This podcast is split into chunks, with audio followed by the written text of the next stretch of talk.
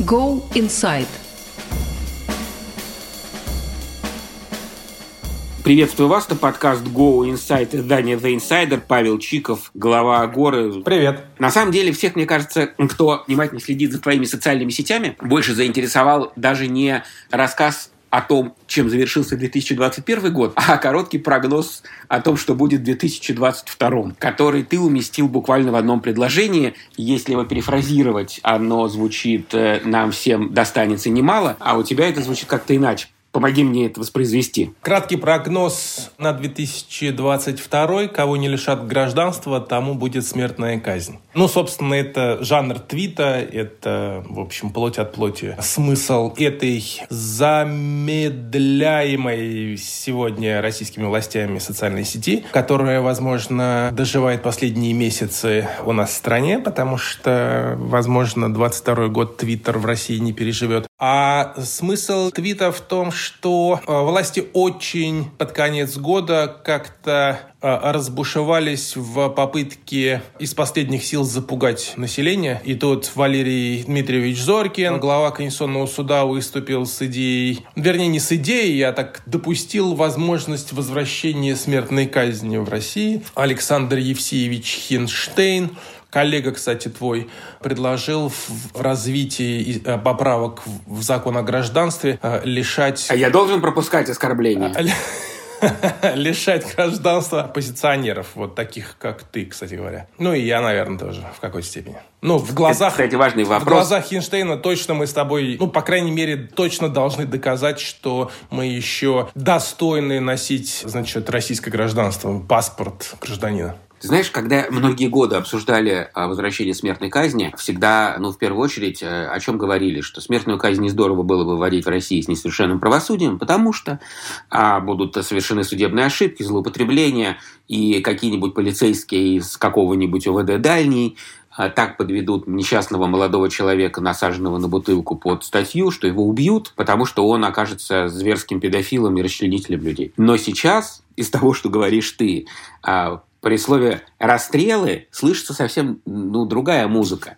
А будто бы речь идет вовсе даже не о злоупотреблениях полицейских из ВД дальний, а прям буквально о политических репрессиях. И поэтому совсем а, уже хочется конкретно спросить, то есть это вот ты так себе представляешь? Ну, конечно. В этом опасно. Ну, конечно, это сарказм, ну, Тимур. Ну, то есть, э, понятно, понятно, что я в это совершенно не верю, этого, э, этого всего, безусловно, не будет. И депутат э, Хинштейн не пытался, в общем, заработать какие-то предновогодние очки граждан России, получивших гражданство по рождению, лишать его не будут. Таков запрет Конституции. А товарищу Зорькину, в общем, придется перепрыгнуть через два собственных решения Конституционного суда для того, чтобы вернуть смертную казнь.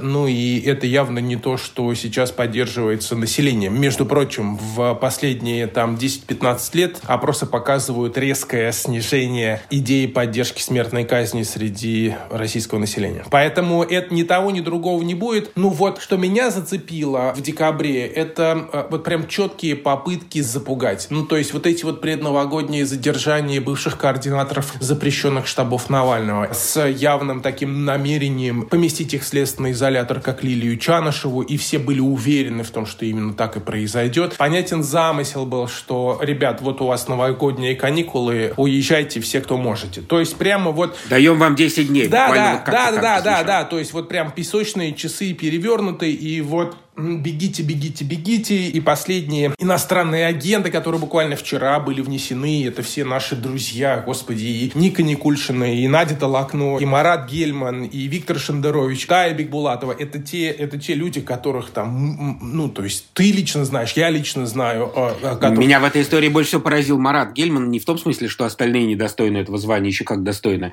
а в том смысле, что он, ну, вернулся в Россию практически. Ну, видимо, имея в виду какие-то надежды. Не не исключено, что имею в виду какие-то надежды, и не исключено, что именно это было одной из причин включения в реестр, типа «уходя, уходи». То есть сначала людей, а, сначала людей всячески подталкивают к тому, чтобы уехали, а потом сжигают мосты для того, чтобы не возвращались. Ну, то есть Надя Толоконникова нет в России больше трех лет. Она как бы живет в Штатах, она занимается совершенно там своей культурной, в общем, всяческой активистской э, жизнью. Э, можно следить за ее там инстаграмом и так далее. Она не в российском российском контексте вообще. Марат Гельман больше пяти лет прожил а в Черногории, отвечая там за развитие культурного кластера. И, в общем, это тоже всем все известно. Более того, мощнейше продвигал русскую культуру на Балканах. Вот уж давай по-хорошему, по потому что я у него там был на мероприятиях э, и, и это все своими глазами видел. То есть логика, в принципе, понятна, но вот она как бы укладывается э,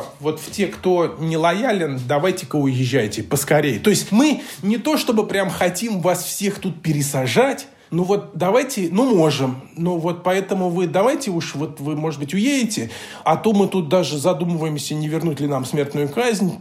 Точно вот вам, наверное, это не интересно. Поэтому езжайте вот тут 10 дней каникулы. Как сказал бы э, какой-нибудь, знаешь, иезуитский комментатор внутренней политики Российской Федерации, мы вам все сделали для того, чтобы вам дали гранты за границей на жизнь, максимально показали, что мы страшные кровожадные люди.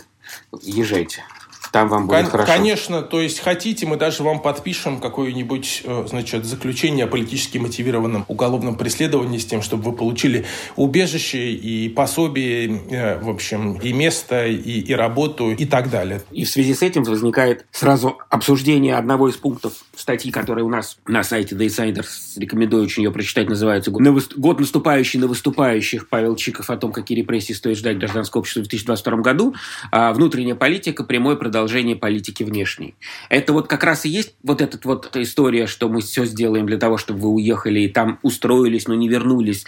Это и есть проявление внутренней политики, продолжение политики внешней. Ты это имел в виду? Ну, в том числе, да. То есть это такая, скажем так, 21 века интернирование. Знаешь, что такое? Ну, то есть, когда начинаются воен... начинались военные действия, вот, э, людей, э, которые, э, по мнению воюющей страны, защищающиеся или там нападающие одной из сторон, на ее территории не очень лояльные и а, в которых можно подозревать разного рода а, контакты и сотрудничество с противником, а, их изолировали. Ну, то есть там американцы изолировали японцев, например, в лагеря, а Сталин переселял там некоторые народы внутри Советского Союза, да, с всякими последствиями для них ужасными. То есть вот, вот это такое политическое миграция, она похожа именно на это. То есть Россия сейчас находится в жестком противостоянии с Западом. Следовательно, люди, которые поддерживают и продвигают западные, по мнению Кремля, ценности, а, нежелательны на территории Российской Федерации. Мы должны оговариваться, что и говоря о том, что, что Россия находится в жесткой конфронтации с Западом, мы не имеем в виду буквально все население. Или, скорее всего, ты думаешь, что это идея насквозь проникшая. Там. Тимур, мы же обсуждаем с тобой внешнюю и внутреннюю политику. Политику федеральных властей. То есть, как бы, это их все политика. Понятно. Если ты послушаешь там сегодняшние речи Сергея Лаврова, Лаврова. Контекст, в котором подается телефонный разговор между Путиным и Байденом, это прямо абсолютно риторика милитаристская и абсолютно конфронтационная. Вот. И, следовательно, власти посылают сигнал, делайте свой выбор, э, и если вы пропагандируете враждебные нам ценности, то, э, собственно, вам не место в Российской Федерации или, по крайней мере, в публичном дискурсе, или э, в любом случае будьте готовы претерпевать, за вами будут следить следить, за вами будет охотиться, вам будут создавать разного рода неприятности. Не обязательно это будут длительные сроки лишения свободы, как раздает Александр Григорьевич Лукашенко у себя в Минске. По там 10, 15, 20 лет лишения свободы своим оппозиционным политикам. Вот. Э, у нас это все как-то до сих пор лайтово, э, хотя, ну, в сравнении с белорусами, хотя э, ощущения такого нет, да, то есть нет ощущения лайтовости репрессий. То есть властям каким-то образом очень очень довольно волшебным и тонким, очевидно. Удается не слишком жестокими мерами сеять страх и ужас а, в рядах либералов идеальная просто, мне кажется, вот сейчас была концовка. Да, очень неплохо сказано, прям панч, можно так сказать. И в некотором смысле очень неплохо сделано, наверное, с точки зрения тех людей, которые это делают. Это действительно, если говорить о технологичности, блин, технологично и жутко от этого. Важный момент, который есть в статье. Криминалитет попытается усилить свое влияние как фактор внутренней политики. Блин, что это значит? Мы живем во время, которое очень сильно бьется с поздним э, совком, то есть это там, ну, первая половина 80-х, конец 70-х, вот, э, вот при, э, примерно это. То есть мы понимаем, что именно то время самое лучшее время в жизни там, нашего президента и, в общем, Юрий Андропов как образец для подражания и вот тот период взаимоотношений и роли Советского Союза Союза и так далее, и так далее. И, собственно, а, очень много линкуется по политике и а, по преследованию диссидентов, по наличию этих диссидентов и так далее, да, в риторике внутриполитической и внешней. Так вот, одним из бенефициаров того, э, того позднего совка, как ни странно, была, ну, как известно, была организованная преступность. И те самые статьи э, Юрия Щекочихина в литературной газете, да, то есть там Лев приготовился к прыжку, Лев прыгнул, вот это вот все. Алды, скажем так, помнят. Вот сейчас интересно, что наблюдается ренессанс именно этого. Посмотри на некоторые новости, то есть в удаленных регионах криминалитет крышует воинские части. Меня история поразила, то есть да? Да, тебе же ветераны Сирии, да. ветераны Сирии платят дань рэкетирам, ну, мало того, что они ветераны Сирии, само по себе выглядеть должно как Рэмбо, да, а оказывается, что дома ты гной, если дальше ты на войне ты герой, и это впечатляет. Да, или какой-нибудь там в Забайкалье какой-нибудь местный непонятный авторитет чуть ли не контролирует Транссибирскую железную дорогу или что-то вроде того, и там какие-то разборки происходят. Мы этого всего не очень видим. Но на самом деле это все растет. Ну и давай уж, естественно, вспомним вот этот вот так называемый, э, господи, лишь бы не привлекли за, за, за экстремизм и поддержку АУЕ запрещенный, да, то есть воровской прогон, который тут прозвучал в поддержку жертв тюремных пыток. Вот, в когда он тут был, в декабре, да, то есть а какой резонанс он вызвал. Не, я первый раз это прочитал в том смысле, что я обратил внимание. Во-первых, я испытал облегчение, прочитав бумажку, написанную на сходке воров, если это правда было так, в том смысле, что, а, ну, испытал облегчение как гражданин, понимаешь? Да. Буквально как гражданин, который, оказавшись в тюрьме, может, по крайней мере, рассчитывать на то, что не будет подвержен систематическим унижениям после пыток. С... Вау. Есть на что, на какой документ сослаться, который, возможно, тебя защитит, правда же, да? То есть вот да, такое возникает да, да. ощущение, ощущение некой нормативности этого написанного от руки с грамматическими ошибками документа, который при этом вызывает ощущение большей правосудности и какой-то человечности, чем те процессуальные документы за подписью судей, следователей и прокуроров, которые мы привыкли видеть, которые довольно бездушные и, в общем, ну, с трудом улавливаемы, улавливается какая-то тень правосудия в них. Это означает точки роста будущей власти на самом деле, видимо, как когда-то было, потому что ты об этом, собственно, дальше и пишешь, что а, борьба с ковидом, например, выявила новые протестные группы населения. То есть что мы имеем? Мы имеем в виду, что в целом в России не по политическим, а по другим мотивам группируются люди, появляются лидеры, ну, реальные лидеры в среде криминала, которые могут стать, извини, а как они и стали в 90-е политиками. И дальше ты говоришь еще и о том, что, а, возможно, начнется серьезная борьба с влиятельными региональными лидерами.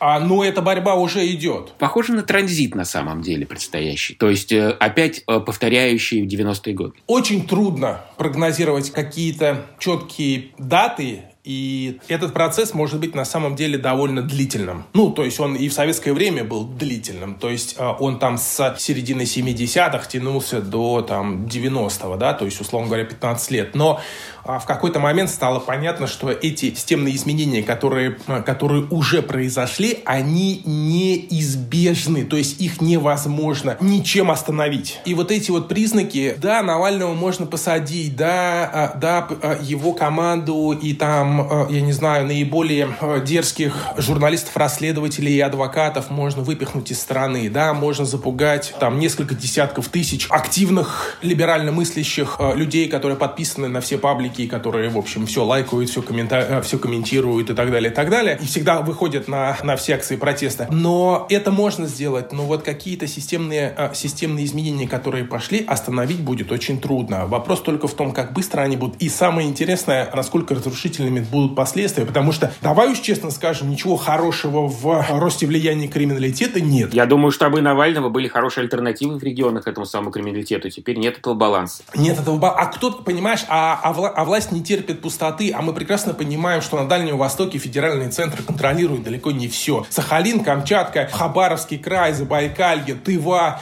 а, а, вот эти вот удаленные регионы, да даже севера, то есть а, там Архангельск, Карелия, Мурманск и так далее, это территории например, которые далеки, там нет сильного влияния федерального центра, это значит, что там есть какие-то альтернативные другие центры принятия решений, медиаторы, люди, которые авторитетные, которые решают вопросы и так далее. И это это, к сожалению, все не, не, не самый лучший вариант. А вопрос только в том, что при максимальном навинчивании этой вертикали власти она все равно не способна контролировать 100-миллионную страну. Она слишком большая, а уж там про Северный Кавказ, который настолько разнообразный а, между собой, сложный, и говорить не приходится. А кстати, по поводу Северного Кавказа, мы ты об этом не писал для нас, я не уверен, что это можно прогнозировать. Я правильно понимаю, что никаких принципиальных вещей, кроме усиления чего, чего еще можно усилить, там не будет происходить, по крайней мере, в ближайшее время. И Северный Кавказ перестал быть главным, там, я не знаю, условно говоря, главным пугалом москвича с точки зрения изменения внутренней политики. Ну, я думаю, что Рамзан Кадыров э, все еще готов э, себя показать и продемонстрировать свою готовность решать федеральные задачи по указанию федерального центра в обмен на то, что федеральный центр не особенно будет вмешиваться во внутренние дела Чечни. Это тоже как бы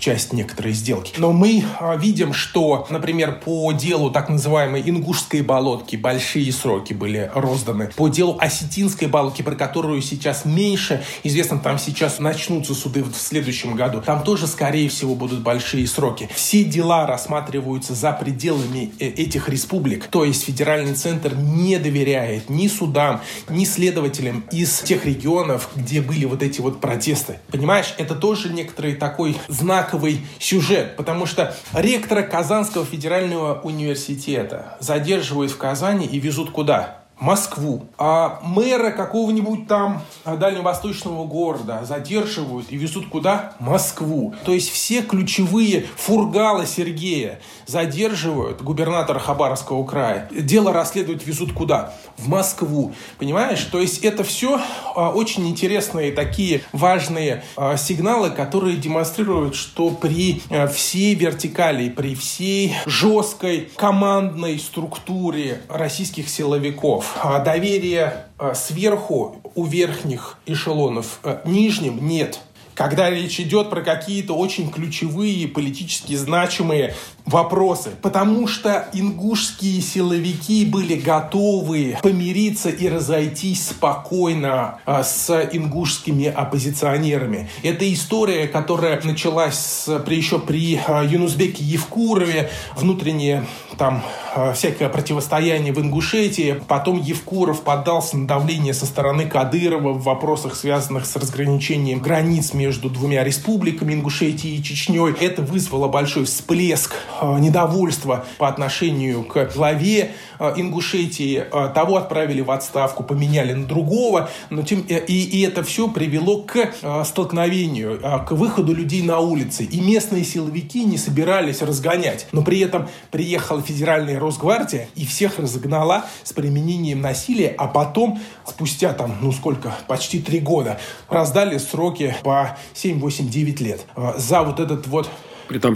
Да-да-да, и причем и раздали сроки-то в э, Ессентуках, ну, то есть Ессентукский городской суд, Ставропольский край, не в Ингушетии. То есть эти все вещи, это же, ну, понятно, что очень большая часть э, ингушского общества не принимает этот приговор и это уголовное дело воспринимает э, э, очень чувствительно и близко к сердцу. Ну, то есть, да, на самом деле, просто я был во время этих событий в Ингушетии, поэтому я помню, как они происходили. И сейчас, когда ты говоришь, я мало кто понимает, наверное, что, наверное, с точки зрения ингушского общества, это просто наказание за, за поднятую голову, за право, за право право на слово. С точки зрения Российской Федерации, ну и действительно, какой-то регион позволяет себе иметь мнение на улице. Прям настолько единодушно, и республика-то маленькая, что когда весь народ всей республики что-то говорит, его невозможно не послушать. Это впечатляет. Это, конечно, здорово было. Приговоры чудовищные совершенно, и думаю, что объяснением только такое. Но неважно, что думаю я по этому поводу. Интересно, что ты думаешь по поводу вот этих самых групп влияния, которые, вернее, протестных групп, которые появляются. Ладно, Северный Кавказ. А что такое протестные группы, которые появляются там, условно говоря,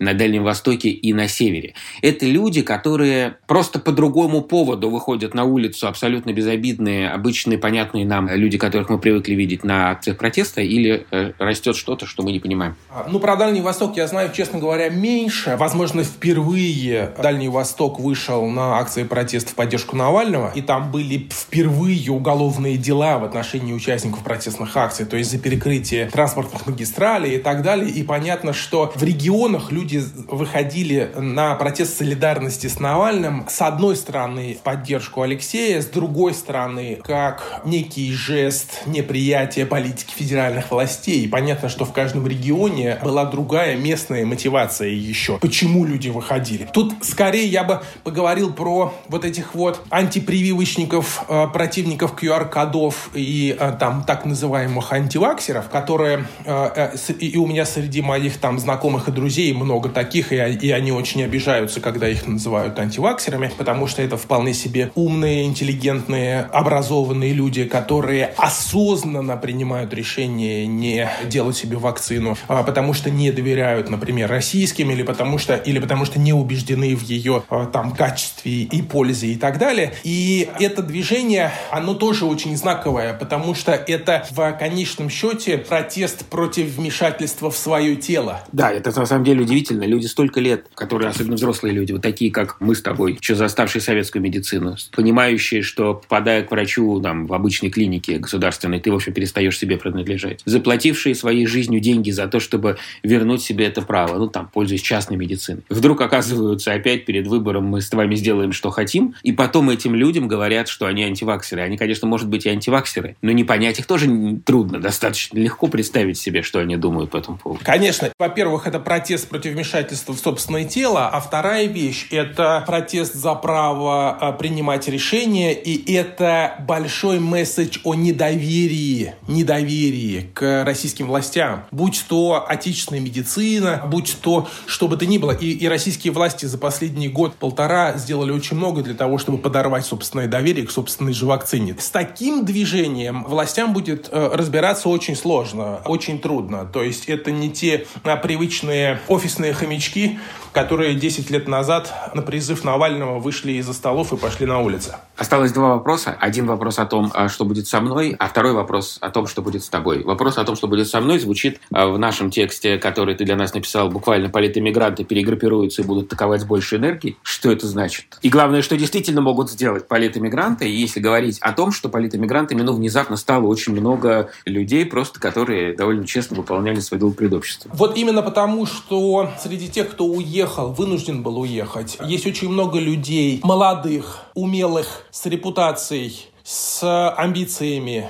с большим опытом работы. Это люди, которые не осядут где-нибудь там около Барселоны, попивая сангрию на оставшиеся там 30 лет своей жизни. Это люди, которые будут что-то делать. И понятно, что они, наход... они являются частью российской экосистемы, и ты являешься ею, и, и все уехавшие, большинство уехавшие являются ими. И это значит, что эти люди будут как-то искать возможность продолжать делать то, что они умеют делать, и то, что у них них хорошо получается, а именно тот факт, что их выдавили из страны, они вынуждены были уехать, является главным доказательством того, что у них хорошо получалось. Вот. А, и это означает, что условные три романа Баданин, Анин и Доброходов, они вместе сядут и придумают, и наверняка уже придумывают, а, а, чем они будут заниматься. А пространство для... И это там маленький пример только, а таких, таких людей много. А тот же самый Иван Павлов, который уехал, вывез большую часть своей команды в Грузию, уже запускает новые проекты и так далее. То есть этого будет больше. Насколько эти проекты будут эффективными? Время покажет. Конечно, не все. Но посмотри на проект «ГУЛАГу» нет. Этот проект именно в 2021 году выстрелил и захватил часть общественного пространства и удерживает его уже последние, ну, 4 месяца. Очень непопулярной теме, связанной с пытками. Очень непопулярной. Я этой темой занимаюсь больше 20 лет. Я знаю, насколько э, российская публика не любит читать и вообще интересоваться темой, связанной с насилием в отношении осужденных э, со стороны силовиков и так далее. Посмотри на расследование Христа Грозева, который вообще не россиянин. Эти расследования очень э, чувствительны для российских властей и очень популярны и так далее. То есть это означает, а эти примеры показывают, что возможности для того, чтобы продолжать формировать общественную повестку внутри страны, находясь при этом за ее э, пределами, все еще возможно. И следующий, безусловно, э, вызов э, будет э, именно такой.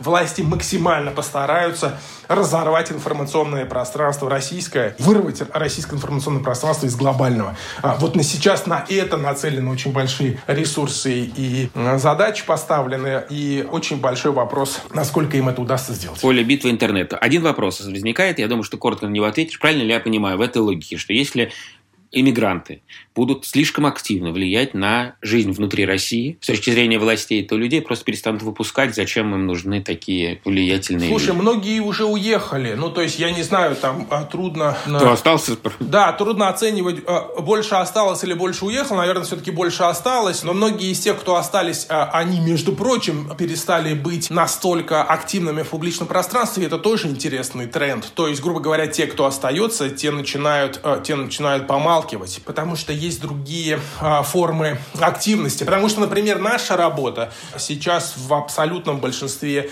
а, невидимая и не афишируемая. Ну, то есть юристы работают и работают. Наша, наша основная там идентификация – это юридическая помощь. Да? Мы юристы, мы, оказ... мы, а, людям нужна помощь, мы ее оказываем. Мы можем об этом говорить, когда это имеет смысл и помогает. А когда это создает проблемы для наших доверителей, для нас самих, зачем мы об этом будем говорить? Ну, окей, мы можем не говорить. То есть это, у нас есть такой выбор. Понятно, что у журналистов этого выбора нет, потому что журналисты обязаны о чем-то говорить. Но я не думаю, что прямо стоит вопрос железного занавеса в ближайшие месяцы, и, грубо говоря, те, кто не успел уехать, те будут страдать. То есть я пока не вижу серьезных признаков того, что нас ждут какие-то массовые посадки, и вот этот вот белорусский сценарий из почти тысячи политзаключенных за последний год. И последнее, о чем хочется спросить, вот как раз ты подошел к этому. То есть мне приятно всегда было думать, что вслед за людьми на улице, а потом за журналистами, которые об этом рассказывают, есть еще тихо улыбающиеся, стоящие в стороне люди, которые всех спасут.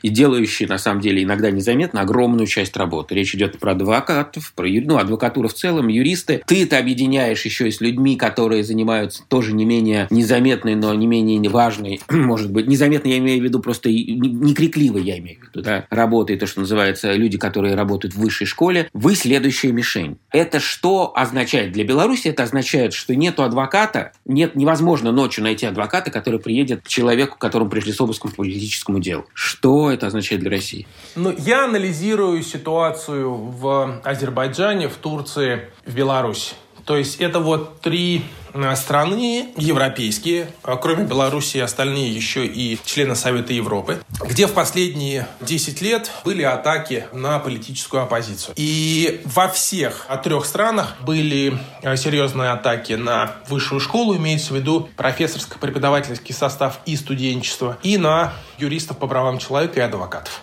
То есть на на неправительственные организации понятно, на журналистов понятно, на блогеров понятно, но вот на эти две а, сферы, а, вузы и адвокатура, наезды были. В России пока нельзя говорить о том, что уже идет наезд на адвокатуру, но первые звоночки уже заметны. Про университеты, в принципе, нельзя сказать, что в России университеты это прямо какое-то, я не знаю, фрондирующее сообщество, которое там имеет большое влияние и большой протестный потенциал. Безусловно, нет. Но, тем не менее, отдельных преподавателей неугодных уже довольно давно изгоняют. А, ну, последние 2-3 года это прям четкий, четкий тренд, усиливающийся. Поэтому не хотелось бы расстраивать тебя и слушателей, что нельзя будет найти адвоката, когда он будет э, очень нужен. И я думаю, что адвокатура так быстро не сдастся, но наезд и давление здесь, к сожалению, неизбежны. А вас сильно, вас, я имею в виду, адвокатское сообщество покалечило, перегруппировало, поменяло представление о том, что можно и нельзя истории с э, адвокатами, которые происходили вот в течение года, ну, прям давай на, на, на глазах. Потому что там разные были истории, я про них много слышал. Кому-то казалось, что сами виноваты, кому-то казалось, что э, это начало конца. Павлов уехал, да, это команда 29 и его помощники, часть из них вообще уехала из страны. Дела на адвокатов просто, ну, мы знаем, они проходили не только в этом году, в прошлом. Ну, вот прям по персоналиям, когда это происходит. То что происходит в чатах адвокатских? Вы обсуждаете, что конец там чего-то или начало? Ну, конечно, да. В общем, основная защита у адвокатов это адвокатские палаты и, собственно, вот эти вот комиссии квалификационные, совет палаты, потому что привлечь к дисциплинарной ответственности и лишить статуса адвоката могут только коллеги и это всегда было большой защитой. В отличие, например, от Беларуси, где лишение статуса адвоката э, отдано в руки Министерства юстиции. То есть власти захотели кого-то значит, лишить, они лишают. В России это невозможно. И а, палаты неактивно сдают своих коллег на самом деле, потому что это все-таки некоторая степень каннибализма, и все понимают, а, что чем активнее будут прогибаться под а, хотелки властей, тем выше риски для всех остальных. Но ситуация меняет, изменилась с Павловым Каким образом? Не только с Павловым, но и с другими. Силовики, не добившись дисциплинарной ответственности адвоката по линии самого, самой адвокатуры, они нашли два обходных пути. Первый путь – это возбудить уголовное дело. И теперь а, в случае обвинительного приговора за умышленное преступление адвокат пожизненно лишается права на судебное представительство по новым поправкам. То есть это, грубо говоря, запрет на профессию. А второе – это а, включение в реестр иностранных агентов, который фактически парализует или очень усложняет работу любого адвоката. То есть он фактически в любом процессуальном документе, даже по э, совершенно не политическому делу, должен указывать на статус иностранного агента. И понятно, что какой коммерческий клиент пойдет к такому адвокату. Ну, то есть мало какой. Вот. И, э, и вот эти вот две основные э, угрозы, которые адвокаты оценивают и воспринимают сейчас в связи с историей с включением в реестр Ивана Павлова, Валерия Ветошкина и еще одного адвоката. Внимательно следят за противостоянием в Башкирской палате там местных адвокатов которых тоже все время лишают статуса и возбуждают уголовные дела и так далее, и так далее. То есть бурлит, адвокатура бурлит. С Новым годом. С Новым годом. И тебя тоже. Одним словом, с Новым годом. Спасибо большое за то, что помогли нам всем вместе пережить э, год э, непростой предыдущий. Павел Чиков, издание The Insider, Go Inside, я Тимур Олевский. Спасибо. Спасибо тебе. Пока-пока, Тимур.